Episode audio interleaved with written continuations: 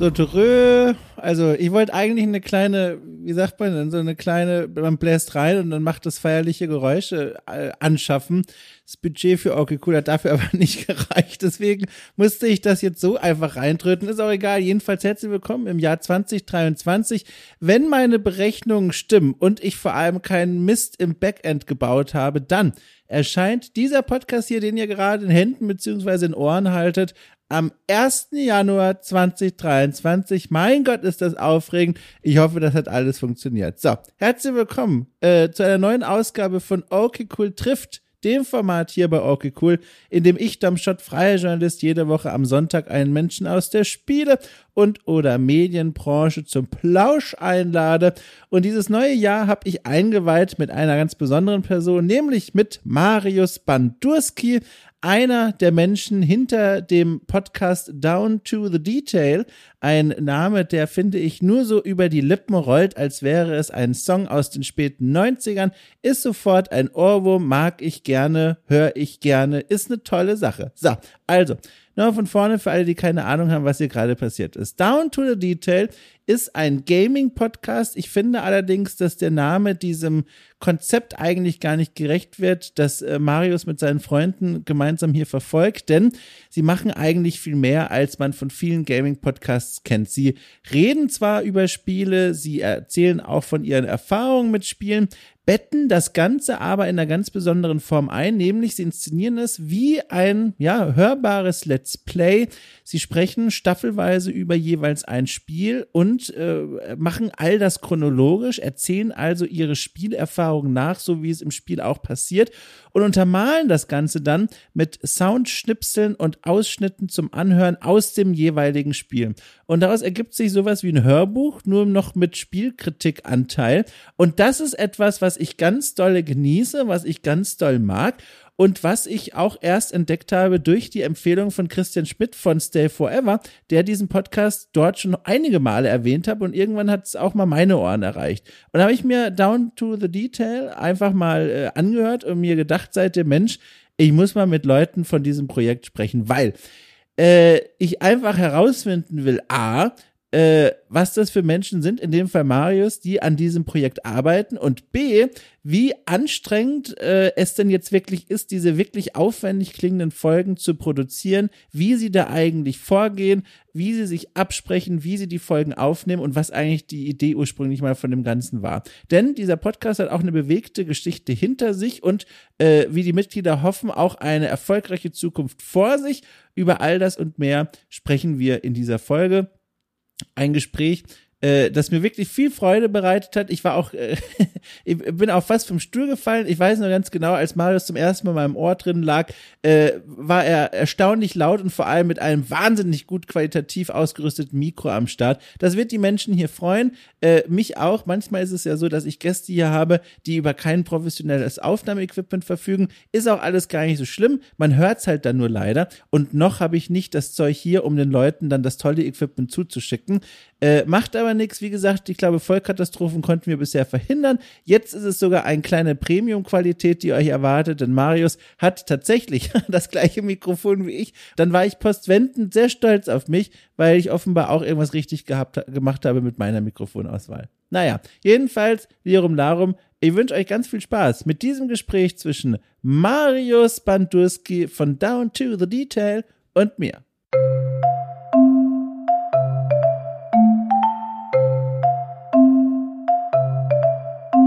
So, herzlich willkommen. Am besten stellt sich mein Gast mal selber vor. Das ist immer so, es ist sehr unnatürlich, finde ich. Es ist so, Ich. Nee, ich finde, das machst du sehr gut. Ja, gefällt mir sehr gut. Auch vielen Dank. Ein Lob auch noch von dir. Äh, das freut mich ganz besonders, weil, also ohne Witz, ich bin ja tatsächlich, glaube ich, wie so viele andere Menschen auch über Stay Forever ähm, auf eure Arbeit Aha. aufmerksam geworden und habe mir dann Sachen angehört. Ganz oft kenne ich die Spiele gar nicht, die ihr behandelt. Es liegt vor allem an meinem Alter, glaube ich. Ähm, aber die Art und Weise, wie ihr das aufbereitet, also es ist einfach, das kann ich direkt mal vorneweg sagen, es ist einfach beeindruckend. Es ist wirklich beeindruckend. Ja, wir sind ziemlich stolz mittlerweile auf uns und es hat sich auch rentiert für uns, sage ich mal. Ähm, ja. Wir haben eine Menge Zuhörer bekommen über die letzten Jahre. Und so lange gibt's uns ja noch gar nicht. Ja. Das stimmt. Was heißt denn äh, mittlerweile stolz? Das klingt so, als wäre das am Anfang anders gewesen. Ja, es war am Anfang, wir haben unsere erste Folge im Sommer 2020 rausgebracht. Mhm. Und wir hatten erstmal vielleicht maximal 100 Zuhörer. Das waren dann die Freunde, die Familie. Wir haben es halt versucht, auf ein paar Foren oder so, auf so alte Spieleforen, ein bisschen Werbung zu machen. Aber dann haben wir halt mal 100 Klicks bekommen für unsere Episoden. Und da dachten wir auch so, ach verdammt, wie können wir größer werden? Und dann kam dieser ganz komische, zufällige Umstand, dass unser Ringo vom Podcast eine Big Box, der war ein Sammler von diesen alten großen ähm, Big Boxen ja. von Videospielen und er verkaufte eine auf so einer Facebook-Gruppe und das war die Big Box zum Spiel Gothic, die US-Version aber, also ja. irgendwas etwas selteneres. Und gekauft wurde die von Christian Schmidt. Ja. Von Stay Forever. Ringo wusste gar nicht, wer Christian Schmidt ist. Wirklich? Aber er sagte nur in unserer kleinen Gruppe, wo wir miteinander kommunizieren, übrigens, da ist so ein Christian Schmidt, der kauft mir Gothic ab. Und Fabian sagte dann, Christian Schmidt, Moment mal, Moment mal, langsam. Guck mal nach, welcher Christian Schmidt das ist. Und dann war es der Christian Schmidt von Stay Forever und der Ringo hat dann ganz dreist einfach mal angefragt, hey, hör mal, wir haben auch einen Podcast, magst du mal reinhören? Mega geil. Hat er gemacht. Und zack, hatten wir tausend Wiedergaben für unsere Folgen und es sind, sind seitdem immer gewachsen und gewachsen. Ja, jetzt haben wir in zweieinhalb Jahren über 200.000 Klicks bekommen, also wow. Zuhörer gehabt. Ähm, ja, aber super cool. Dazu kommen wir auch später nochmal, weil ich mir das ja wirklich mhm. Äh, wahnsinnig spannenden Einschnitt vorstelle für dieses Projekt. Äh, äh, ich musste eben sehr schmunzeln, als du gesagt hast, am Anfang haben nur Freunde und Familie zugehört und trotzdem 100 Zugriffe. Sag mal, wie viele Freunde habt ihr denn eigentlich? Das ist doch eigentlich schon, möchte man sagen, ein Start, wo man sagt, oh Moment mal, haben wir hier womöglich etwas in die Welt hinausgeboren, was die Leute toll finden? Ich hoffe, ich übertreibe es nicht. Wir haben es natürlich dann auch an unsere Online-Freunde weitergegeben. Ja. Ich kannte ja auch ein paar Leute, die zocken, mit denen man auch mal auf Discord was spielt oder so. Die durften alle mal reinhören. Ähm, ich habe generell den Gründer, Mitgründer des Podcasts, also ich habe den mit jemand anderem gegründet, ja. ähm, auch online getroffen auf dem Forum. Da haben wir das natürlich dann auch mal versucht, unter die Leute zu bringen. Ja, ja, und, super spannend. Zu der Gründungsgeschichte habe ich dann auch noch ein paar Fragen. Aber vorher mhm. erstmal zu dir. Ich habe es schon im Vorfeld, ja. du hast es schon gemerkt, ich musste erstmal fragen, wie du überhaupt mit Nachnamen heißt, weil es wahnsinnig schwer, schwierig ist, Informationen rauszubekommen, mhm. die relevant sind für diese Aufnahme hier. Ähm, und ich muss sagen, ich glaube, in jetzt mittlerweile, weiß ich nicht, bestimmt um die 150 Folgen, die jetzt hier in diesem Format erschienen sind, bist du einer der mhm. Personen, bei denen ich mich am wenigsten auf die Person selbst vorbereiten konnte. Ich weiß eine Information, die fiel jetzt auch noch mal im Vorgespräch ganz kurz, aber auch noch mal in unserem E-Mail-Austausch. Und zwar, ich weiß, irgendwas hängt äh, bei deinem Job mit einem mit einer Schichtarbeit zusammen. Ich weiß, dass du in der echten Welt sozusagen fernab des Mikrofons irgendwas mit Schichtarbeit machst. Und jetzt wird ja. schon schwierig. Und jetzt frage ich doch einfach einfach mal, was machst du eigentlich, wenn das Mikro gerade nicht an ist? Was hat es zum Beispiel mit dieser Schichtarbeit auf sich? Okay, ähm, ich sollte vorerst sagen, ich bin eigentlich Informatiker. Nur uh. arbeite nicht in diesem Feld. Ich ja. habe Informatik studiert und ich arbeite aber momentan als Chemiehelfer in einer Firma, die Bremsbeläge herstellt. Das Ach, ist natürlich, äh, ja, ähm, genau. Das ist heutzutage ein bisschen schwierig, denn gebremst wird bei Elektroautos halt ein bisschen anders. Und uns geht's auch nicht so wahnsinnig gut, aber das ist für mich eine Menge Geld und ich versuche mir das momentan so ein bisschen beiseite zu legen ja. und mich dann irgendwann doch mal selbstständig zu machen im äh, hoffentlich Spieledesign. Denn das habe ich immer sehr gerne gemacht. Sehr ah. viel programmiert, Pixelart gemacht und designt und ja. Das war mein Hobby immer. Hm. Spieledesign, also das heißt, äh, was genau meinst du damit? Also was wäre die Wunschrichtung, in die du gerne gehen willst? Oh, also das ähm, bei mir, ich würde gerne einfach irgend so ein kleines Independent-Spiel auf Steam bekommen. Uh. Oder vielleicht auf dem Telefon. Denn wow. ich persönlich kann ein wenig programmieren. Ich bin ganz okay in C-Sharp. Ich habe damals viel mit Pascal und äh, Basic programmiert. Ja. Ich äh, gestalte gerne, ich arbeite gerne mit Pixel Art. Äh, ja, ich habe Spaß, halt irgendwas Kleines, ein kleines Adventure zu machen. Ich bin großer Adventure-Fan oh, ja. und würde gerne mal sowas machen, ja. Das ist ja super spannend. Gibt's denn da schon auf deiner Festplatte irgendwas, was du in deiner Freizeit gemacht hast, oder ist das bisher vor allem ein Träumchen, dem du danach gehen willst, eines Tages in ferner Zukunft, wenn es diesen Tagesjob nicht mehr gibt? Es gibt jede Menge, was ich gemacht habe. Echt? Vieles davon ist auch schon sehr alt, als ich, ähm, ich bin jetzt 36 Jahre alt. Ja. Und ich habe angefangen, als ich 13 war oder so. Aha. Und ich habe dann vor allem, bis ich so 25 war, habe ich sehr viel programmiert und da gibt's auch ein paar fast fertige Spiele.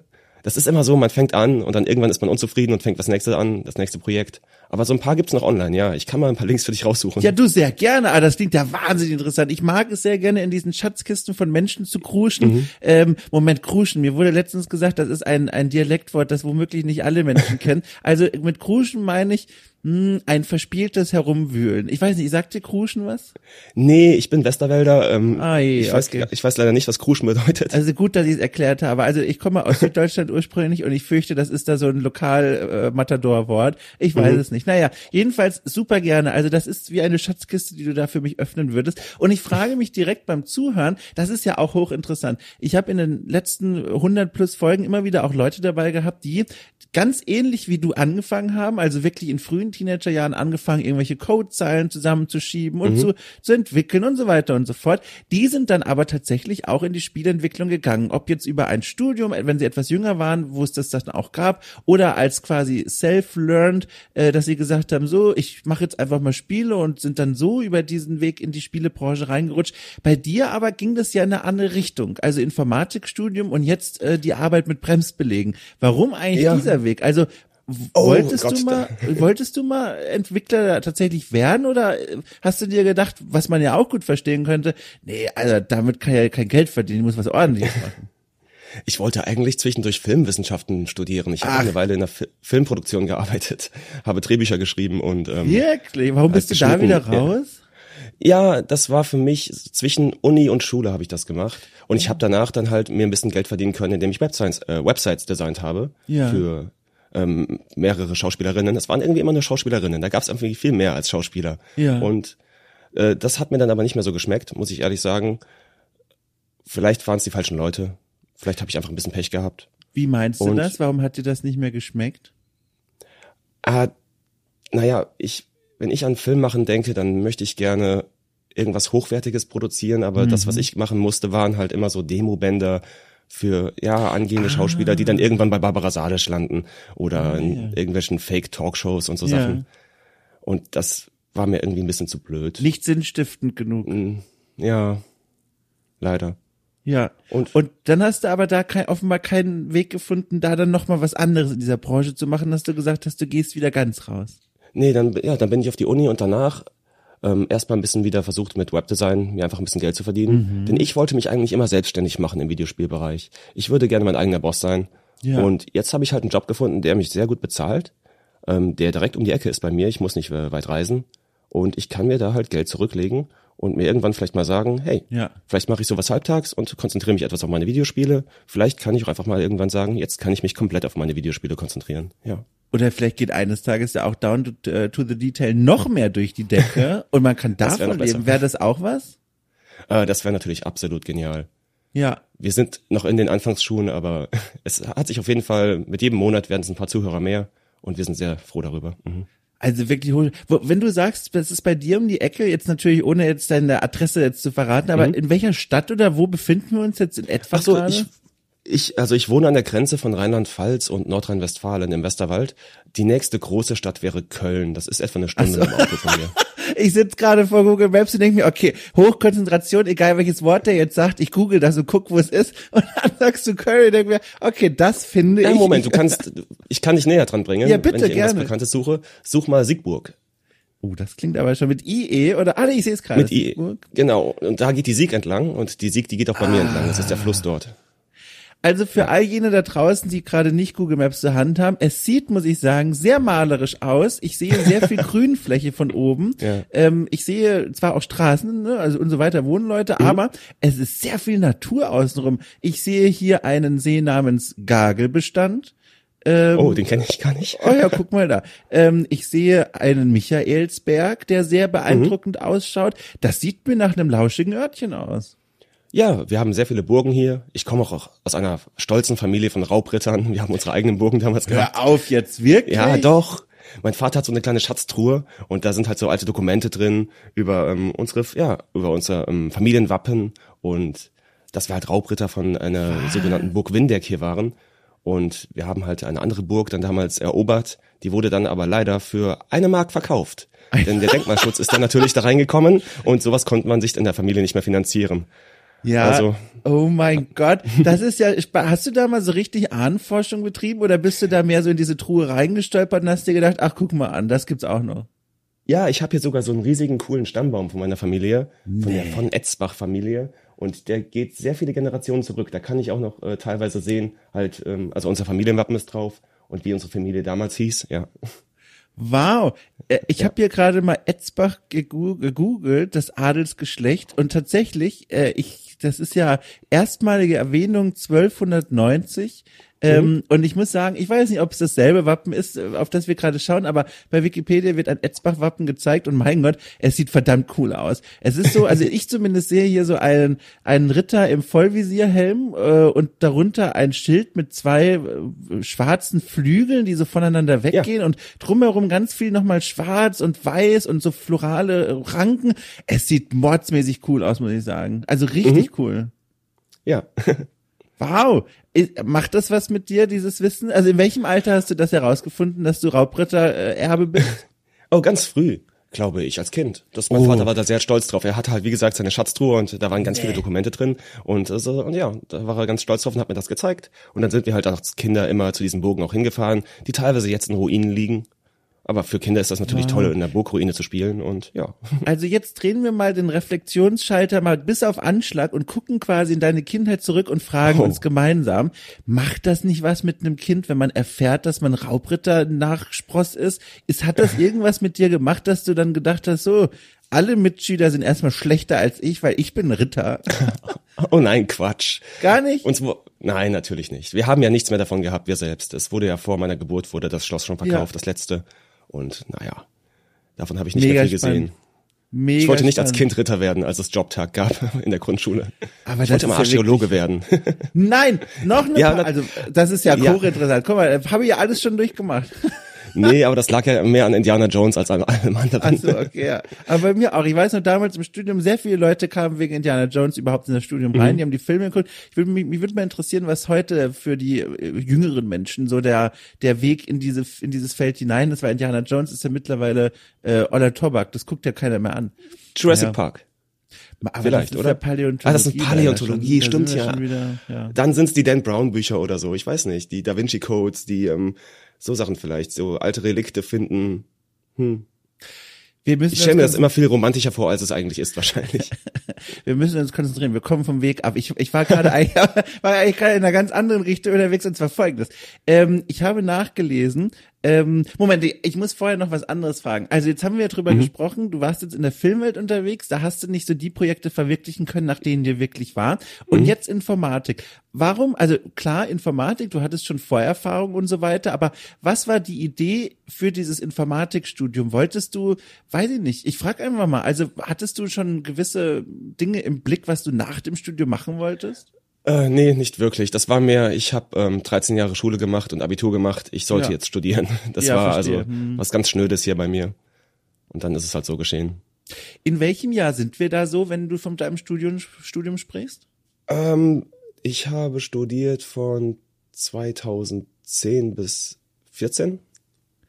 Okay. Ja, um den Dreh, ja. Das bedeutet, dass die Ursprünge von Down to the Detail während deines Studiums äh, verankert sind. Ich habe nämlich nachgeguckt auf eurer Webseite. Da hast du, oder ich weiß nicht, ob du es geschrieben hast, aber da hat jemand geschrieben, dass du tatsächlich damals im Jahr 2012 äh, mit Stefan, der leider mittlerweile verstorben ist, eine umfangreiche Folge zu ein Spiel, das ich nicht kenne, Sanitarium produziert habt, wo ich mich schon gefragt habe, also zuallererst, wie seid ihr auf die Idee gekommen oder bist du auf die Idee gekommen, im Jahr 2012, also inmitten deines Studiums, zum Podcast-Mikro zu greifen und zu sagen, so, jetzt nehmen wir einmal mal eine richtig tolle Folge zu Sanitarium auf. Was hat's denn damit auf sich? So, das war folgendermaßen. Der Stefan und ich, wir kannten uns gar nicht in Person, sondern nur online Ja. über so ein Forum für alte Spiele. Und irgendwann hatte dieses Forum zehn Jahre Jubiläum und wir hatten uns alle im Discord mal getroffen oder im Skype-Chat oder irgendwie sowas, was es damals war. Und da haben wir halt zum ersten Mal unsere Stimmen gehört und haben einfach den ganzen Abend bis vier Uhr morgens oder so, Ach, wie man es als. Student kann, ne? ja, äh, über Videospiele geredet. Und am nächsten Tag dachten wir uns, hey, sollen wir uns nicht einfach nochmal verabreden und miteinander plaudern? Und dann, wie der Umstand wollte, hat der Stefan damals das Spiel Loom gespielt. Das Oh, das kenn ich, das kenn ich, Point-and-Click ja. Und er spielt das nicht zum ersten Mal, aber er hat's gestreamt und ich habe dann mit ihm über das Spiel geredet, während er gespielt hat. Und wir dachten uns irgendwie danach, hör mal, sollen wir sowas nicht mal aufnehmen? Wenn wir über das Spiel reden? Wir haben bestimmt fünf Stunden lang gespielt und darüber geredet. Vielleicht möchte ja jemand zuhören. Und dann war unsere erste Folge tatsächlich Sanitarium, auch ein Point-and-Click-Adventure, ein etwas unbekannteres. Ja. Das hat Stefan vorgeschlagen, ich kannte es auch schon, ist ein sehr interessantes Horror-Point-and-Click-Adventure. Wow. Ziemlich abgefahren. Es wird aus der Vogelperspektive gespielt. Ich guck's mir auch gerade an, auch schon mit so ollen 3D-Assets, ne? Wir sind im Jahr 1998 offenbar und man kann sich 3D jetzt entsprechend vorstellen. Ist ein bisschen krude, aber ich finde, es hat was. Ja, und wir haben da halt äh, eine Folge zu aufgenommen. Damals war halt unsere Idee, ja, Down to the Detail sollte so ein Pausenhofgespräch zwischen zwei Leuten sein. Ah, ja. Wo sie einfach zwei Leute ein Spiel gespielt haben und können sich danach drüber unterhalten. Wir wollten aber nicht wie die anderen Podcasts sehr, ja, ich sag mal schnell durch ein Spiel durchgehen, sondern wir wollten uns gerne an kleinen Details einfach mal richtig aufhalten. und die wirklich unter die Lupe nehmen. Daher auch der Name Down to the Detail, den Stefan, glaube ich, aus irgendeinem Metal-Song geklaut hatte. ja, das war, glaube ich, der Refrain von irgendeiner, äh, der, Stefan war ein riesiger Metalhead. Ja. Und ja, dann haben wir tatsächlich danach noch Loom aufgenommen, also das Spiel, was wir zum ersten Mal zusammen gespielt haben. Wir haben also zwei Folgen abgeschlossen und eine dritte angefangen, das war Silent Hill 2. Und dann haben wir diese Folgen aber nie veröffentlicht. Denn ich war sehr unzufrieden mit meiner Performance und mit unseren Mikrofonen und fand halt unsere Sprachqualität viel zu schlecht, um die zu veröffentlichen. Und dann hat sich das für so, ja, sechs Jahre oder so einfach äh, aufgelöst, dieses Projekt. Ich habe das auch gelesen in eurem Text, da habt ihr nämlich auch geschrieben, die Folgen gingen nie online. Ich stelle mir das wahnsinnig frustrierend vor, ehrlich gesagt. Ich kenne das nämlich auch von meinen eigenen äh, Projekten und so, auch von früher, vor allem von der Anfangszeit.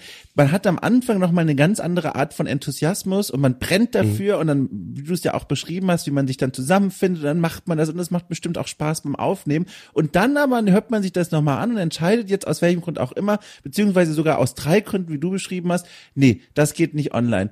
Ist dann die danach folgende Pause, sage ich mal, dieses Projekts damit zu erklären, dass ihr dann gedacht habt, Mensch, okay, das ist ein bisschen frustrierend jetzt gewesen? Oder warum habt ihr dann so lange nichts mehr damit gemacht? Oh, das ist eine gute Frage. Jetzt muss ich auch irgendwie zehn Jahre in die Vergangenheit gehen. Wir hatten, wie gesagt, vor, Silent Hill 2 zu machen und haben auch angefangen und Recherche betrieben und das Spiel beide gespielt. Und ich glaube, dann haben wir irgendwie keine Termine gefunden. da waren noch ein paar Sachen im persönlichen Leben von Stefan, die dazwischen gefunkt haben. Ja. Und naja, dann hat sich das verloren. Wir hatten zwar weiterhin Kontakt für die sechs Jahre, zwischendurch mal, aber mehr so, ach, Happy Birthday, du hast Geburtstag, frohe Weihnachten, guten Rutsch. Wir haben eigentlich gar keinen Kontakt mehr sonst gehabt. Bis dann tatsächlich, ja, sechs Jahre ins Land gezogen sind und Stefan aus dem Mir, nicht, äh, Mir nichts, dir nichts auf mich zukam und sagte, hey mal Marius, kennst du noch unser altes Projekt? Ich möchte das nochmal aufziehen. Und ich habe noch jemanden gefunden. Und der, der hat noch jemanden gefunden. Ich würde dich gerne noch dazu einladen. Und ja, der Stefan Mega. hat unsere alten Folgen dann halt äh, einem Freund gezeigt Ja. den er auch online aus dieser Big Box Gruppe kannte, aus dieser Facebook äh, Big Box Sammler Gruppe. Ja.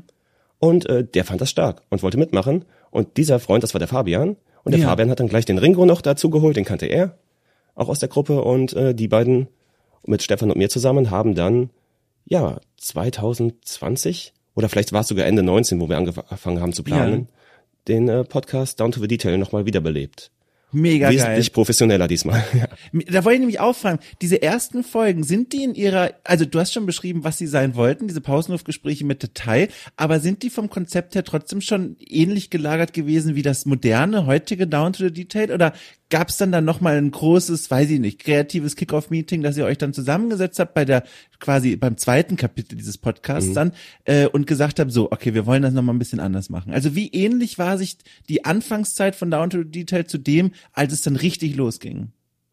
Äh, doch sehr anders, würde ich sagen. Ja. Ich glaube, Loom, da haben wir drei Stunden oder so am Ende gehabt nach dem Schnitt. Wenn wir heute Loom durchnehmen würden im Podcast, dann wären das wahrscheinlich zehn Acht Stunden. Staffeln. Ja, wahrscheinlich, genau. ähm, damals gab es zwar Hintergrundmusik, die wir eingespielt haben, aber nicht so wie heute. Heute haben Ja. wir ja bald 30 Prozent des Podcasts sind ja Dialoge aus Spielen und man Ja. hat eigentlich ständig Hintergrundmusik und wir versuchen halt die Atmosphäre des Spiels einzufangen und an die Zuhörer weiterzugeben. Dass es so ein bisschen ja wie ein Let's Play ist, bei dem sich die Leute aber, also ein auditives Let's Play ist, Ja. bei dem die Leute halt ähm, ein bisschen mitfiebern können, ob sie das Spiel kennen oder nicht. Oder wenn sie es kennen, auch vielleicht äh, in alten Gedanken wieder ähm, Ja. Ja. landen können, ja. Wie kam euch denn diese Idee zu diesem Konzept eigentlich? Das ist ja, finde ich, ein relativ ungewöhnliches Konzept und zeitgleich auch noch eines, das wahnsinnig aufwendig zu produzieren ist. Also allein das Zeug aufzunehmen. Mhm. Ich nehme an, da spielt jemand von euch dann und nimmt die ganze Zeit alles auf. Dann muss das ja auch wieder, dann muss das geschnitten werden, dann muss man sich überlegen, was nehmen wir davon jetzt eigentlich rein in die Aufnahme. Dann müssen die Texte vorbereitet werden und so weiter und so fort. Das ist ja wahnsinnig aufwendig. Wie ist dieses Konzept entstanden? Ja, das war ich glaube, mit jeder Folge wurde das ein bisschen mehr. Wir hatten ah. unser, unsere erste neue Folge war Beneath the Steel Sky, das ähm, oh ja. Mhm. Adventure von Revolution, von den, Ge äh, nicht Gabriel Knight, von den äh, Baphomets Fluchleuten. Mhm. Und da haben wir dann den einen oder anderen Soundeffekt drin gehabt, immer generell Hintergrundmusik gehabt, aber noch keine Dialoge aus dem Spiel genommen. Und dann kam Phantasmagoria danach und wir hatten auch zum ersten Mal deutsche Sprachausgabe und dachten, ja, vielleicht können wir die ja benutzen. Da können die Zuhörer ja mithören. Wir wollten halt nicht Spiele, die auf Englisch sind, nur dann englische Sprachausgabe reintun, ja, obwohl wir ja. selbst auf Deutsch dann dazwischen reden und dann hat man immer so ein paar kleine Probleme. Der Übersetzer hat sich sowas dabei gedacht, wir haben uns was anderes dabei gedacht. Ja. Das passt nicht ganz. Äh, aber bei Phantasmagoria ging das natürlich super. Ja. Und dann wurde es mehr und zunehmend mehr. Und wir haben deswegen auch angefangen, unsere Spielewahl so ein wenig zu fixieren auf Spiele, bei denen wir viele Sound-Samples rausnehmen können. Also wir werden wahrscheinlich keine Text-Adventures durchnehmen. Wir werden ja. wahrscheinlich auch generell nur Spiele durchnehmen, die große Story-Komponenten haben. Also wir können keinen Roguelike nehmen. Wir könnten Hades wahrscheinlich machen, aber das wär's dann auch schon. Ja. Ja.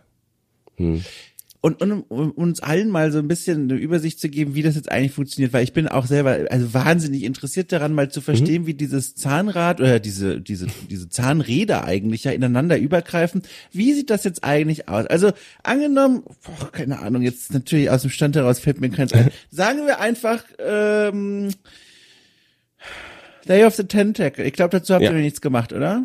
Nee, haben wir nicht. Gott sei Dank, das wäre jetzt unangenehm gewesen. Also, Day of the Tentacle, so. Ich sitze jetzt bei euch im Meeting, keine Ahnung, warum auch immer, aber ich sage so, Leute, das ist jetzt gerne mal das nächste Spiel.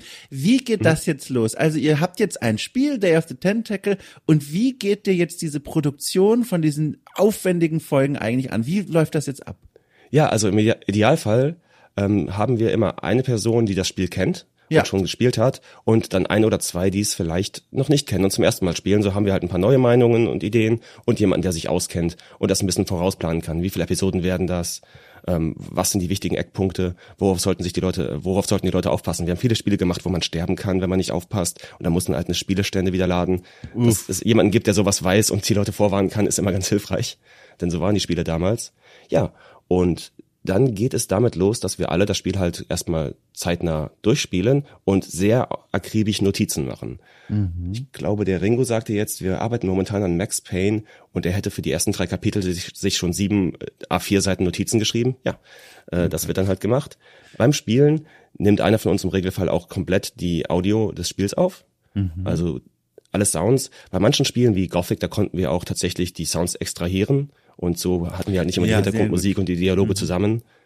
Ähm, bei anderen Spielen muss man sich manchmal mit YouTube ein bisschen helfen lassen, mhm, wenn man vielleicht mhm. irgendwas verpasst hat. Aber dann haben wir halt so quasi die Rohdaten alle da und sind bereit zum Aufnehmen. Und ja, wir treffen uns halt im Regelfall im Discord. Wir nehmen alle unsere Spuren separat auf, so dass wir drei mhm. saubere Audiospuren haben. Wir machen das meistens in so 20 Minuten Abschnitten, falls mal irgendwas ist, irgendein kleines technisches Problem, dass wir dann nicht irgendwie zwei Stunden Aufnahmen versauen. Mm. Und ja, dann geht der Schnitt bei uns durch mehrere Phasen. Wir haben so diesen Rohschnitt, haben wir es genannt, wo wir einfach generell die drei Spuren übereinander legen, durchfiltern, Störgeräusche entfernen, die ganzen Öms und Äs rausnehmen, äh, Haspler rausnehmen oder falls jemand irgendwas sagt, das dann doch nicht ganz stimmt, das vielleicht rausnehmen, falls es ein bisschen zu off-topic wird. Oder vielleicht irgendwie, wir nehmen ein ernstes Spiel durch und wir machen zu viele Witze. Vielleicht geht das dann raus, ja. Wirklich? Da bin ich immer neugierig. Ich höre das ganz oft im Podcast, dass mhm. Leute sagen, wenn zu viel gewitzelt wird, wird das rausgeschnitten. Warum eigentlich? Ich glaube, bei uns ist das wirklich so, dass wir versuchen, die Spielatmosphäre so ein bisschen rüberzubringen. Und wenn es ein ähm, ernstes Spiel ist, oh, okay. dann wollen wir die Leute nicht da rausziehen. Das ist der Hauptgrund. Wir haben auch andere Formate, wo wir eigentlich fast nichts rausschmeißen. Also diese Schnipseljagdformate, die wir in letzter Zeit sehr oft machen, wo wir uns einfach gegenseitig Audioschnipsel zuspielen und raten müssen. Da ist eigentlich alles drin. Und da ist auch meistens irgendwie eine Flasche Bier in der Hand des, äh, des Teilnehmers, ja. Sehr gut. Nee, äh, äh genau. Hm? Noch eine Frage zu diesen Gesprächen. Wie sind die oder sind die denn auf irgendeine Art und Weise geskriptet? Also was ich damit meine ist, mhm. wie viel wisst ihr denn schon vorher, was die anderen erzählen werden? Also komm, also um ein Beispiel zu geben, bei The Pot zum Beispiel, auf ein Bier, für die mache ich ja ganz viel, bin der Teil des Teams und da ist es immer so, für alle Formate, niemand weiß, was die anderen sagen werden. Wir haben alle unsere Notizen quasi mit dabei und dann eilen quasi alle auf diese Bühne und freuen sich schon, sich hinzusetzen und herauszufinden, wie eigentlich die anderen über ein Spiel denken denken und daraus ergibt sich dann ein Gespräch, das hoffentlich irgendwie nachvollziehbar von den Leuten da draußen angehört werden kann. Wie ist das denn bei euch? Spielt ihr euch vorher schon so ein paar Punkte zu? Weil das, was ihr ja macht, ist ja ist ja nicht nur eine, eine Spielekritik quasi, sondern das ist ja auch gleichzeitig so ein, so ein performativer Akt. Ihr macht ja ein Let's Play und da gelten mhm. ja, glaube ich, auch andere Regeln als bei so einem Spielgespräch. Also wie viel wisst ihr vorher schon? Also der Ringo ist bei uns der Einzige, der sich richtige komplett geschriebene Skripte schreibt. Für ja. alles, was er sagt. Äh, Fabian und ich machen uns im Regelfall nur kleine Eckpunkte, so kleine Cliff Notes, kleine Notizen. Und wir versuchen es eigentlich zu freestylen zum größten Teil. Also ich mhm. weiß nicht, was die anderen sagen werden im Podcast. Und ich glaube, mhm. das sollte auch so bleiben. Ja. Wir haben zwar öfter mal dann Probleme im Schnitt, denn ähm, vielleicht möchte die Person, die das Spiel leitet und später den Schnitt macht, auf eine bestimmte Art und Weise durchs Spiel gehen. Aber dann gehen wir halt anders durch und dann musste halt ein bisschen rumgefuchst werden. Aber bisher hat's immer geklappt. Mhm. Wir versuchen das echt äh, ganz locker zu nehmen, ja. Das klingt fast so, als würdet ihr euch mit dem Schnitt abwechseln. So, ja, wir, wie gesagt, wir haben diesen Rohschnitt, wo wir halt die Öms und Äs ja. rausnehmen, die Haspler rausnehmen. Und danach machen wir den Feinschnitt oder den finalen Schnitt. Und dort werden dann halt die Hintergrundmusik wird dahinter gelegt, die Dialoge oh. werden eingespielt, Höhen und Tiefen haben wir nicht angeglichen. Und das macht in der letzten Zeit meistens der Ringo, während Fabian und ich uns auf den Rohschnitt konzentrieren. Das war damals anders. Damals haben Stefan und ich diesen Schnitt meistens gemacht. Ja. Und der Ringo, der hat sich aber so langsam richtig reingefuchst und macht das richtig gerne und super mittlerweile. Ich glaube, ich war am beeindruckendsten von unserer The Last Express Staffel. Ich finde, ja, das hat er richtig ja. gut gemacht. Ähm, ich war in diesem Zug auf einmal wieder, in diesem Orient Express, als ich durchgehört habe. Was natürlich in der Aufnahme ganz anders ist, weil wir ja, ja nur uns hören. Ja. Genau, wir gehen da durch mehrere Punkte durch. Meistens machen zwei Leute den Rohschnitt und eine Person den finalen Schnitt. Ähm, wir versuchen das aber auch so zu machen, dass die Person, die das Spiel auswählt bei uns, dann vielleicht auch den finalen Schnitt macht. Mhm. Ist nicht immer so. Ich habe mir jetzt Metal Gear Solid gewünscht, in der Zukunft durchzunehmen. Da werde ich dann auch natürlich den finalen Schnitt machen und freue mich auch schon drauf auf die ganzen Metal Gear, Snake. Ja. Das geht vollkommen ins Leere, weil ich noch nie ein Metal Gear Spiel gespielt ah, habe. Verdammt. Ich sitze hier wie ein Stück Stein. Das ist oh, mir, dann, ich höre dir gerne wissen, das war eine perfekte Imitierung. Ja, perfekt. Ich glaube dir alles, aber ich, also ich habe in eines mal reingespielt. Das war eines der neueren. Ich glaube vielleicht sogar das neueste, aber es ist äh, bisher nicht meine Reihe. Es ist einmal, ich kann damit nicht viel anfangen. Aber, aber ich habe mich gefreut. Ich, ich war jetzt fühlte mich wie bei so einem Kindergeburtstag gerade eben. Ich guck allen zu, aber verstehe nicht, was sie wollen. aber sehr gut. Sag mal, äh, eine Frage quasi unter ja. Kollegen, mal kurz am Rande, weil mich das auch wahnsinnig interessiert. Was für ein mhm. Schnittprogramm benutzt ihr oder benutzt du eigentlich? So, äh, wir nehmen auf mit WavePad. Das ist ein recht günstiges Programm, ah. äh, was eigentlich äh, ideal für uns ist.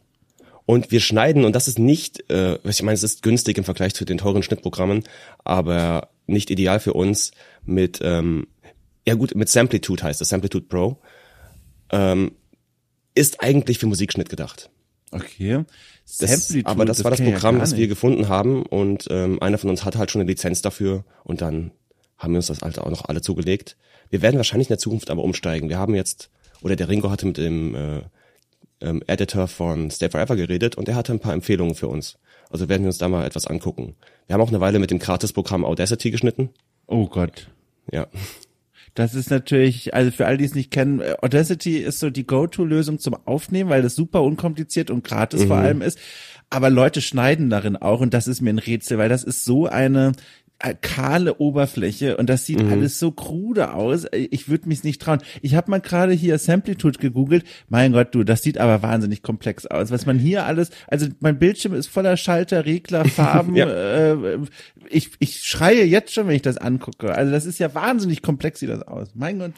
Ja, und wir benutzen von diesen ganzen Schaltern, Reglern und Farben fast nichts. ja, genau, das kenne ich auch. Ich habe also jetzt aktuell, ich kann den einfach noch mal quasi mitgeben, vielleicht ist ja mhm. noch Platz auf eurer Liste für die möglichen Programme. Oh, ja, ich klar. arbeite mittlerweile mit ähm, Hindenburg, komischer Name, aber erprobtes mhm. Programm, das benutzen viele Radiojournalistinnen und Journalisten gerade deswegen, weil es super einfach und intuitiv zu bedienen ist. Es ist von seiner Funktionsweise sehr entschlackt, aber äh, lässt sich sehr leicht, wie gesagt, bedienen. Man kann damit auch schön vor allem mit Soundbed Seiten arbeiten. Das ist ja im oh. Grunde genau das, was ihr auch wollt. Ähm, äh, da, das ist total gut geeignet dafür dieses Programm. Und davor habe ich gearbeitet mit dem, ähm, ich habe den Namen jetzt leider vergessen, aber mit dem Audioschnittprogramm von Adobe.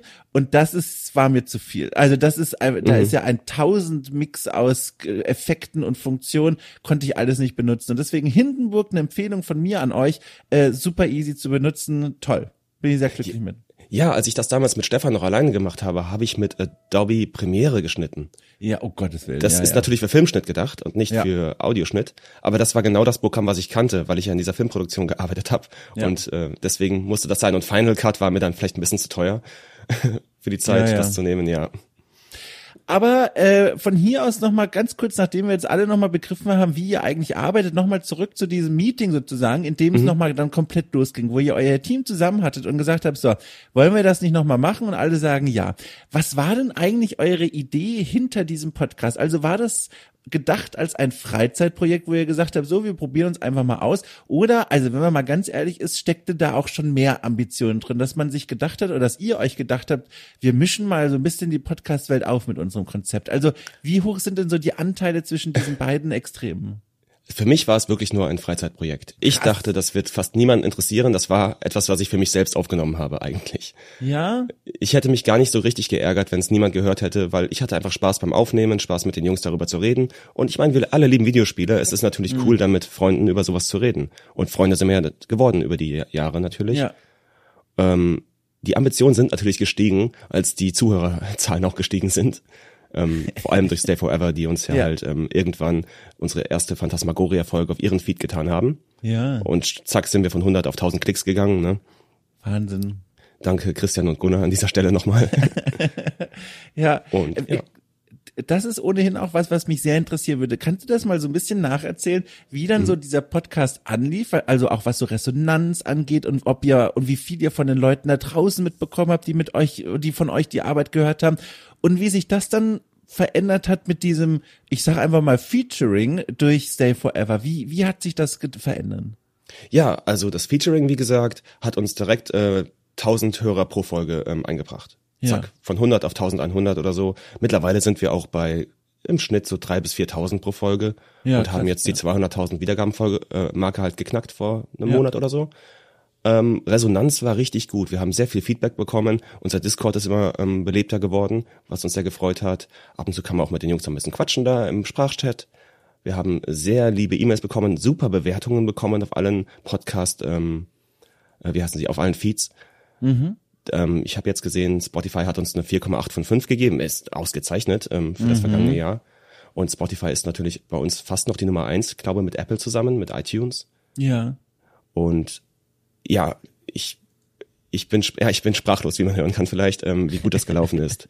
Äh, nur positives Feedback. Das einzige, was ab und zu negativ kommt, ist bei uns, wir müssen mehr machen. Wir müssen noch mehr produzieren. Wir müssen noch ähm, ja, wann, wann kommt die nächste Staffel, ist immer die ne, große Frage. Wann kommt das nächste Spiel? Und meistens ist die Antwort dann, ja, wir drei müssen halt äh, durch zwei Leute im Schichtdienst, äh, damals noch drei Leute im Schichtdienst, halt ja. äh, Aufnahmetermine finden. Das ist immer das Allerschwierigste für uns gewesen. Dann mhm. ist einer morgens arbeiten, einer nachmittags, einer abends und dann halt drei unter einen Hut zu bekommen, war richtig schwierig für uns.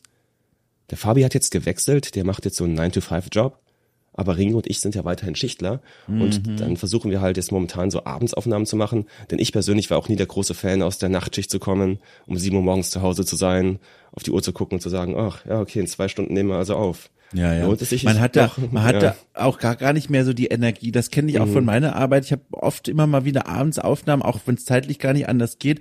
Und man sitzt mit einer anderen Energie davor. Manchmal ist es auch super gut, je nach Thema, wenn man da so, man ist so ein bisschen hm, ich möchte fast sagen, ruhiger. Man hat, man bringt eine andere Energie mit rein, als wenn man früh morgens einen Podcast macht. Aber oft denke ich mir, wenn ich hier ein bisschen wacher gewesen wäre, wäre das nochmal vielleicht ein besseres Gespräch mhm. geworden. Mhm. Also ich kann das sehr gut nachvollziehen.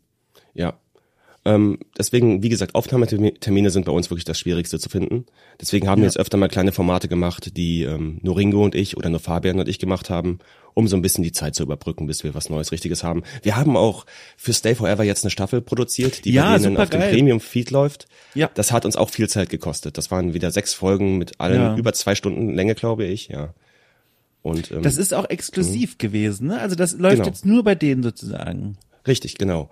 Äh, die hatten angefragt und das ist natürlich auch äh, viel einfach Christian, der uns unterstützen möchte, weil er ein großer ja, Fan klar. ist von uns, was uns super freut. Und ja, wir haben gerne Ja gesagt. Ja. Aber das ist halt für unseren Feed ein bisschen schlecht, denn in der Zeit, als wir das gemacht haben, haben wir nicht wirklich viel Zeit gefunden, um für uns selbst was aufzunehmen. Deswegen versuchen wir so Auftragsarbeiten wieder ein bisschen zu reduzieren jetzt. Genau, ich wollte nämlich gerade mal fragen, auch um das mal so ein bisschen, ich finde das nämlich also wirklich interessant, auch wie das dann einfach bei dir im Alltag so ist. Mhm. Wie viel Down to the Detail steckt denn so in deinem Alltag eigentlich drin? Also spielst du dann, also ist immer so, dass im Hintergrund immer eines der Projekte, also eines der Spiele gerade gespielt wird und du sammelst quasi immer nach Feierabend spielst du wieder ein bisschen weiter und so weiter? Oder macht ihr das so schubweise, dass ihr quasi sagt, so jetzt machen wir uns mal drei, vier Wochen Pause, dann setzen wir uns wieder zusammen und überlegen, was spielen wir als nächstes? Wie sieht das bei euch hinter den Kulissen aus? Also im Idealfall ist eigentlich Down to the Detail so ein bisschen omnipräsent, denn ja. entweder bereiten wir uns für eine neue Folge vor, wir nehmen gerade eine Folge auf, oder wir schneiden halt die Folge danach. Ja, ähm, ja. Mhm. Also irgendwas gibt's eigentlich immer zu tun. Also mein gestriger Abend, da habe ich mit Ringo aufgenommen und heute werde ich dann ein wenig Max Payne spielen, denn wir haben nächste Woche Mittwoch die nächste Aufnahme. Werde mir Notizen machen. Äh, zu schneiden gibt's momentan tatsächlich mal nichts für mich. Mhm. Was auch erleichternd ist, denn der Ringo hat den letzten Schnitt sich unter den Nagel gerissen, damit heute noch eine Folge raus kann. ja.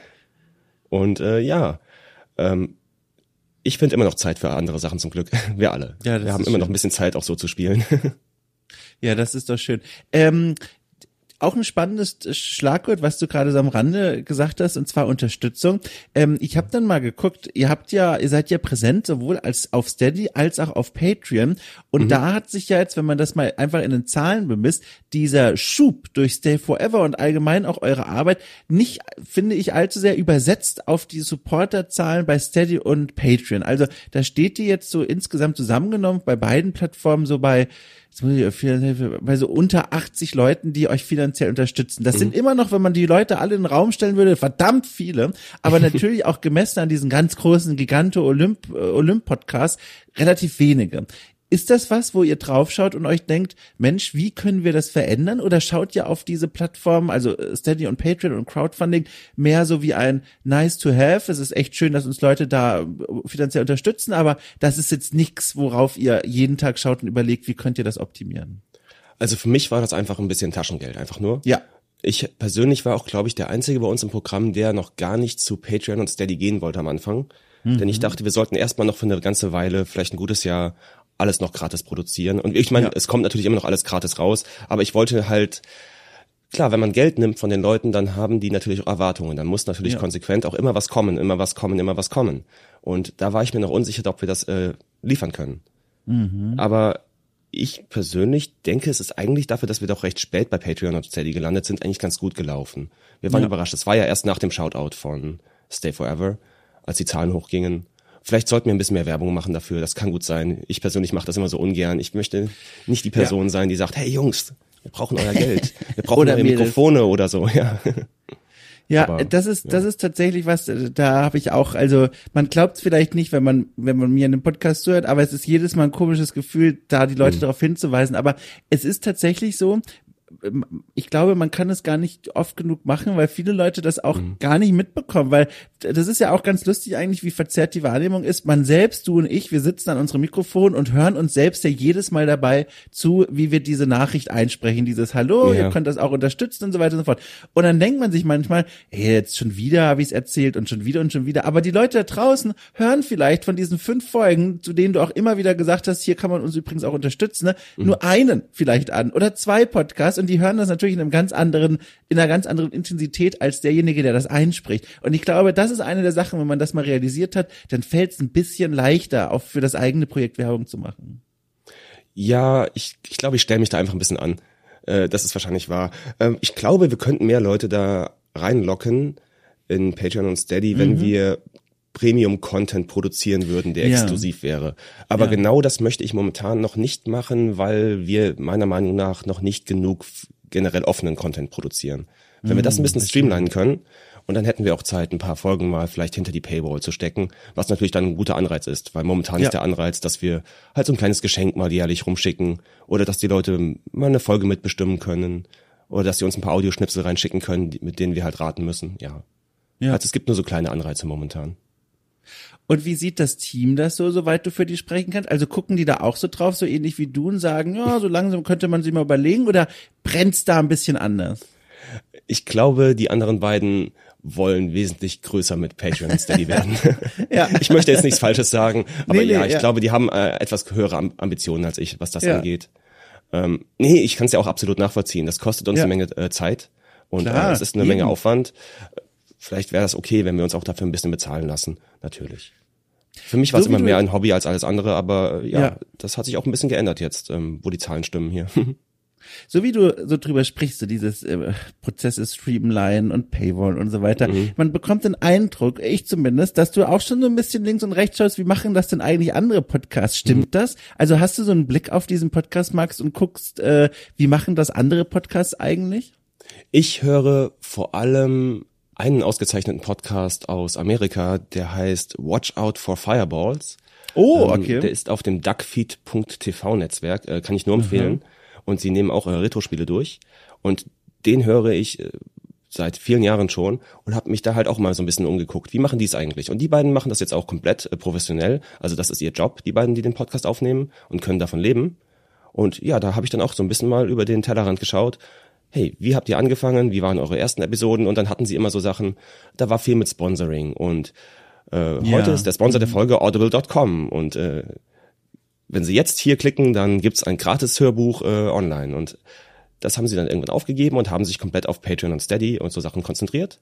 Und das gefiel den beiden dann auch besser. Denn sie wollten auch irgendwann nicht mehr diese Nachrichten ständig einsprechen, diese ähm, Sponsor-Messages. Und Ja. äh, es hat für die beiden funktioniert. Und ich hoffe, wir können das dann auch so langsam ähm, machen in unserem Podcast, ja.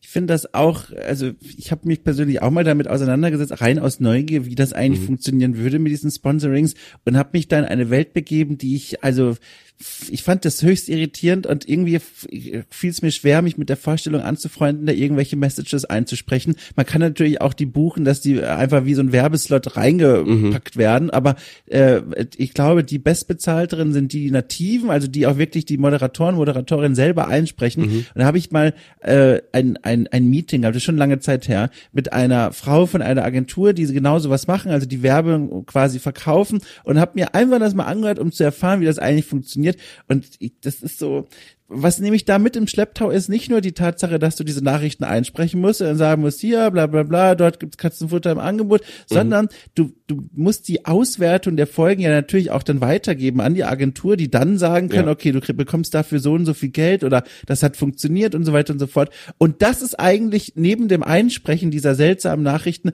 für mich das Befremdlichste, dieses Reporting an Leute, die nichts mit deinem Podcast zu tun haben, aber die trotzdem dir Geld geben für diese Werbenachrichten.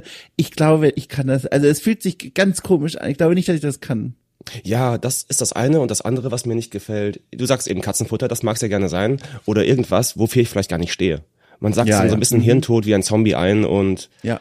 aber glaube ich daran? Empfehle ich gerade irgendwas oder ist das kompletter Unsinn? Muss ich wirklich sagen, es gibt hier einen Direktlink für Amazon. Habt ihr schon von Amazon gehört? Nein? Okay.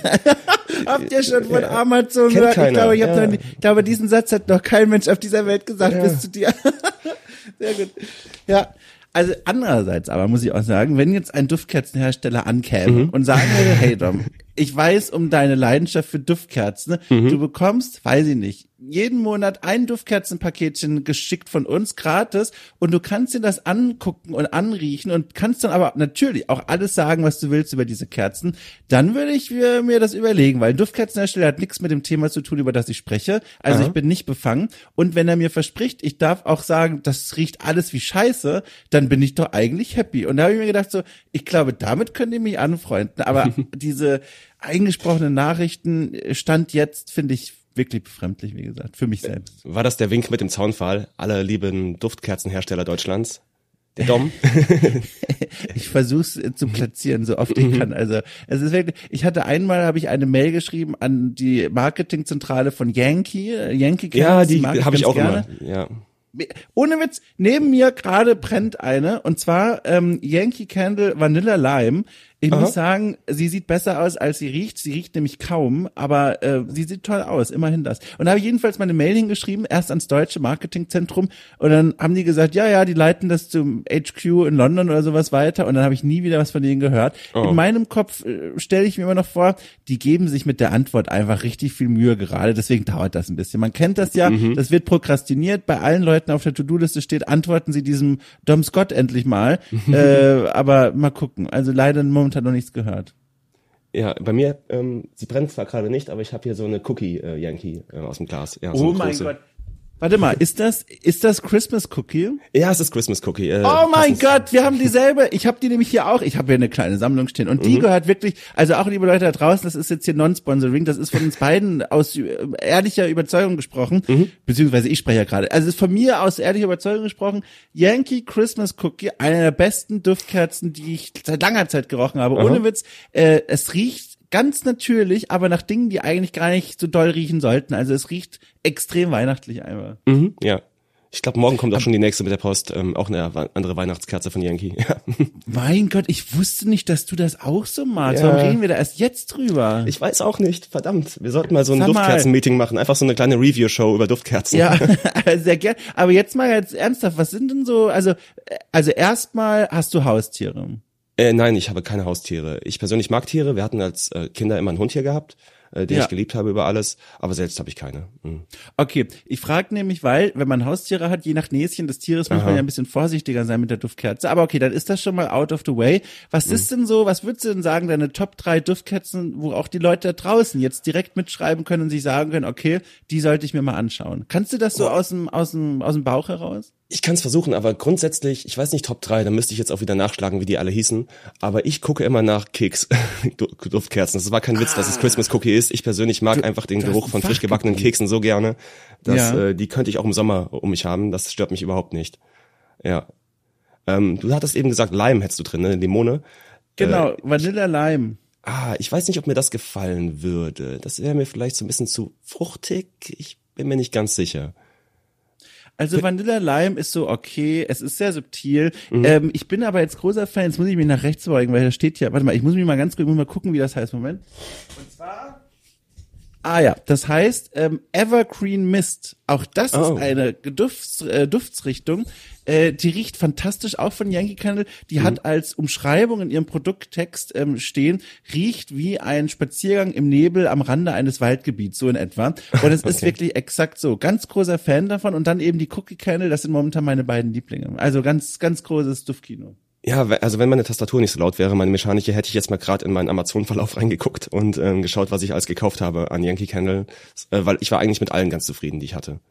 Ähm, Wir haben ja. ohnehin gerade eine mhm. brisante Situation aufgebaut im Hintergrund. Ich habe mir nämlich gerade umgesehen nach meinem Handy, um ein Foto zu, von dem Etikett zu machen. Mhm. Erstens stelle ich fest, das Handy liegt außerhalb dieses Zimmers irgendwo anders in der Wohnung. Das okay. ist nicht so schlimm, aber beim Umblicken habe ich gesehen, dass in den letzten, dass in den letzten, weiß ich nicht, 50 Minuten oder seit wann wir sprechen, ich beide Kater hier im Büro mit mir eingeschlossen habe und ich das jetzt oh. erst sehe, weil beide stehen gerade vor der Tür und wollen raus. Oh, lass sie raus. ich stehe mal ganz kurz auf, mhm. ja, bleib einfach da, ne, nicht weglaufen. Du hast jetzt klar. quasi, wenn du möchtest, guck mal, ich kann dir Folgendes anbieten.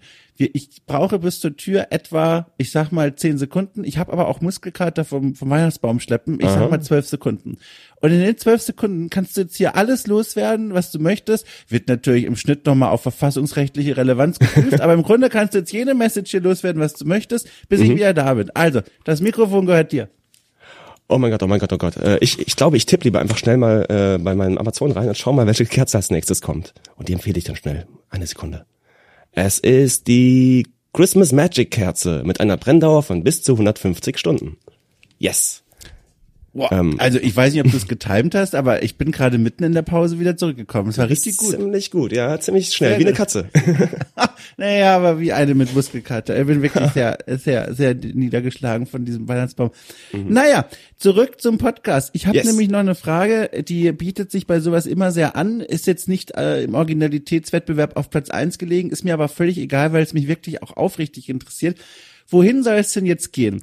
Also wenn diese Folge hier erscheint, jetzt muss ich natürlich gucken, dass ich jetzt keinen Quatsch erzähle, weil ich habe ja natürlich einen ausgeklügelten Produktionsplan. Also diese Folge wird wahrscheinlich ganz frisch im Jahr 2023 erscheinen. Mhm. Also herzlich willkommen, liebe Leute, ne, im neuen Hi. Jahr.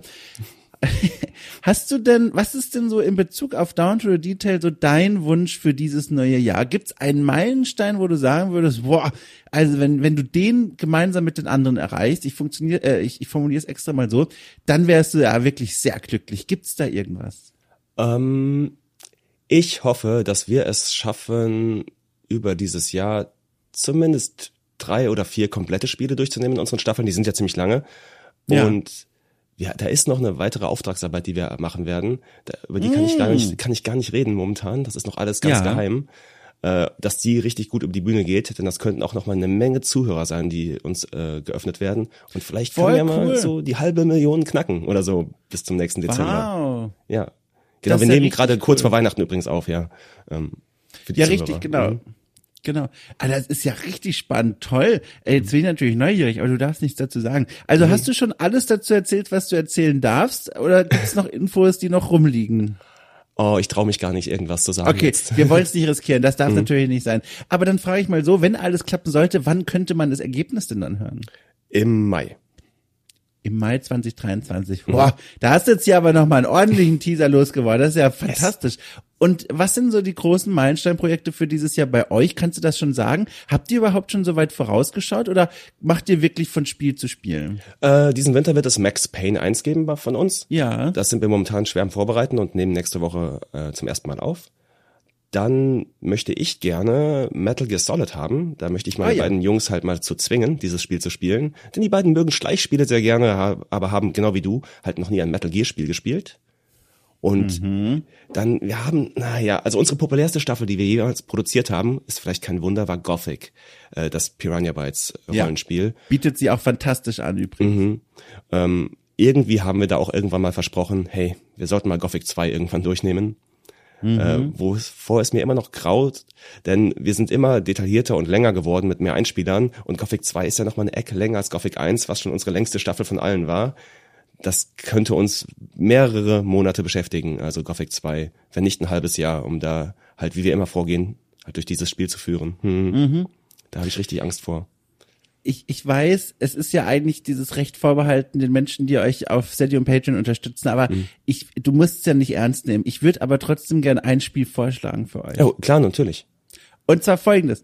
Robin Hood, The Legend of Sherwood. Also, Konnoisseure werden jetzt äh, aufatmen und sagen, oh Gottes Willen, an diese, an diese Perle habe ich ja schon ewig nicht mehr zurückgedacht. Kennst du das Spiel? Ist das sowas wie Commandos gewesen? Ja, ja, exakt. Wir sind im Jahr 2002. Der Entwickler ist Spellbra äh, mhm. Spellbound. Äh, der Publisher ja. ist Microids, Microids, ist auch egal. Ja. Jedenfalls Jahr 2002.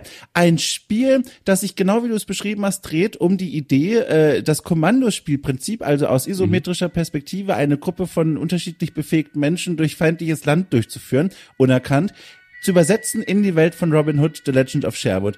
Und dabei herausgekommen ist ein Spiel, das ich als wahnsinnig kurzweilig in Erinnerung habe und als mhm. wahnsinnig interessant und vor allem auch wunderschön anzusehen. Ich weiß nicht, ob du es zur Hand hast, aber die, die Spielwelt, die wird präsentiert in einer Grafik, die so, die hat was, finde ich, sehr plastisches und sehr also geradezu fotorealistisches auf eine gewisse Art und Weise. Diese, oh, da höre ich die Tastatur kleppern. Ja, sorry. Jetzt wird nachher, nee, mach das ruhig. Ähm, die, dieser, dieser Look, der ist wahnsinnig lebensnah und es sieht wie zum Anfassen aus. Und ich könnte mir so toll vorstellen, wenn ihr das spielen würdet. Es ist so ein Spiel, wie gesagt, wie Kommandos. Man muss die verschiedenen Level auf einen eigenen Weg durchspielen. Manchmal gibt's aber mhm. auch nur einen Weg. Ich stelle es mir so interessant vor, wenn ihr das alles spielt und dann in, quasi zu jedem einzelnen Level erzählt jeder seinen Weg durch den Level nach und was Ah. er dort erlebt hat und welche brenzligen Situationen. Das unterlegt mit tollen Soundeffekten. Fantastisch. Gekauft. Mega geil. Ja, das gebe ich mal an die Jungs weiter. Ähm, ja, das Also kam aus dieser wirklich? Zeit, wo halt Commandos wurde gemacht. Dann hatten sie auch dieses Ja. Desperados, glaube ich. Das war Ja. auch so dieses Genre, aber im Wilden Westen. Ähm, das sieht echt wahnsinnig gut aus. Ich gucke mir gerade die Ne? Screenshots an. Äh, es hat 2002, ja, das war so die Baldur's Gate 2 Zeit und es hat Ja. auch einen ähnlichen Grafikstil. Oh mein Gott, du hast recht. Das stimmt. Das ist, oh, das ist vergleichbar. Du hast vollkommen recht. Ja. Äh, Ja, also ganz, ich gucke ja auch gerade nochmal ganz verknallt die, die Screenshots an. Tolles Spiel. Kann man übrigens auf Steam kaufen. Ich sehe jetzt allerdings auch, es gibt viele ausgeglichene Reviews. Nicht, dass es da technische Probleme gibt. Ah, hm. ähm, oh, ich sehe hier schon, da äh, sagen Leute, es ist ein, ein, ein Community-Patch notwendig. Aber wer möchte, wird's bestimmt hinkriegen und ihr ja vielleicht auch. Also das wäre das wäre eine große Klasse. Das würde mich freuen, persönlich. Ja, wie gesagt, das gebe ich gerne weiter. Äh, Ich persönlich mag sowieso so Strategie- und Taktikspiele sehr gerne. Und der Fabi ist ein großer Fan der Kommandos-Reihe. Ich glaube, der äh, Ringo auch, ja. Hm. Ja, mega geil. Da freue ich mich jetzt schon. Und ich freue mich auch, um jetzt dieses Gespräch zu einem Ende zu führen. Äh, die, die Zeit hängt uns im Nacken, aber das ist auch gar nicht schlimm, weil es passt auch jetzt ganz gut. Ich will einfach auch nochmal ein Dankeschön sagen für eure Arbeit und dass ihr da so fleißig dran seid und so tolle Sachen macht. Ich bin, wie gesagt, auch erst durch das Featuring von Stay Forever auf euch aufmerksam geworden und höre mir das jetzt richtig gerne an. Ihr macht ganz viele Sachen, wo ich mir auch beim Zuhören so denke, so, boah, da kann kann ich mich mal ein bisschen inspirieren lassen von. Finde ich richtig toll. Es ist echt in meinem Podcast-Catcher-Feed, wie auch immer, so ein, so ein kleines äh, Kuriosum im besten Sinne. So, es ist ein bisschen anders als der Rest und das finde ich sehr schön daran. Oh, also ja. wirklich ein Dankeschön für eure Arbeit. Ja, allerbesten Dank an dich. äh, Das ist ein riesiges Kompliment. Das freut mich total. Na klar. Wow. Also, und lasst euch auch nicht entmutigen und so weiter, wenn es mal Rückschläge gibt, in welcher Form auch immer. Das ist cool, was ihr macht. Macht weiter so. Äh, Grüße ans Team und auch an die Leute da draußen. Mhm. Es ist eh alles verlinkt in der Folgenbeschreibung, aber nochmal explizit, Leute, hört euch das mal an. Das ist wirklich was Interessantes. ja. Allerbesten Dank, Dom. Hab mich sehr Du, es gefreut. war mir eine Ehre, mit einem Raubritter äh, zu podcasten. ich Raubritter und Duftkerzen äh, Aficionado. ja, genau. Es kommt alles zusammen. Toll. Du, ich danke dir ganz herzlich für deine Zeit. Viel Mhm. Erfolg im neuen Jahr 2023. Äh, ich behalte euch im Blick voller Interesse und Neugier und einfach toll, toll, toll. Ja, danke schön. Tschüss, ähm, schöne Weihnachten und einen guten Rutsch, ne? Äh, ich gebe mir für beides die allergrößte Mühe. Alles klar. Ciao.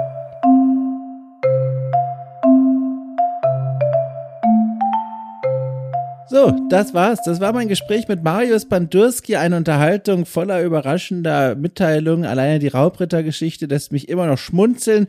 Die Tatsache, dass wir mit den Duftkerzen eine gemeinsame Leidenschaft haben, ebenfalls. Es war einfach toll. Also nochmal ein großes Dankeschön an Marius und um Gottes Willen, bevor ich es vergesse, Marius hat mir nach unserem Gespräch außerdem noch die Links zu den Spielen geschickt, an denen er sich mal als Teenager versucht hat. Es ist einfach ein Abenteuer, sich das anzusehen und zwar ein tolles. Also, Marius, nochmal vielen Dank. Auch an euch da draußen ein großes Dankeschön. Wenn ihr äh, Spaß hattet mit dem, was hier passiert ist, dann lade ich euch herzlich dazu ein, Okay Cool bei Spotify, Apple Podcast und Co. mit Sternchen zu bewerfen. Das freut mich, den Algorithmus und mein Herz ganz besonders. Dann entdecken auch andere Leute diesen Podcast. Und außerdem möchte ich darauf hinweisen, dass es die Möglichkeit gibt, Okay Cool finanziell für knapp fünf Euro im Monat zu unterstützen. Das ist nicht allzu viel Geld. Im Monat sind das, äh, Quatsch, im Monat, im Jahr sind das dann ein bisschen mehr als äh, 50 Euro, die dann auf euch und euren Geldbeutel zukommen. Und als Dankeschön gibt es einen ganzen Katalog an besonders premiumigen Premium-Formaten, Spielanalysen, Diskussionen, Klassiker, Nachholaktionen, Audioreportagen. Alles dreht sich um die Spielkultur mit einem großen Schwerpunkt auf der deutschen Spielebranche. Das heißt, ihr habt auch thematisch einen Mehrwert, denn so viel zur deutschen Spielebranche insbesondere gibt es bei anderen Spiele-Podcasts nicht. So, und nun aber Vielen Dank fürs Zuhören. Wir hören uns nächste Woche am Sonntag wieder, beziehungsweise wenn ihr Unterstützer, Unterstützerin von Auke Cool seid, schon spätestens am Freitag wieder, denn da gibt's immer jede Woche neue Folgen für alle Supporter und so weiter und so fort. Was ich sagen will ist, passt auf euch auf. Wir hören uns.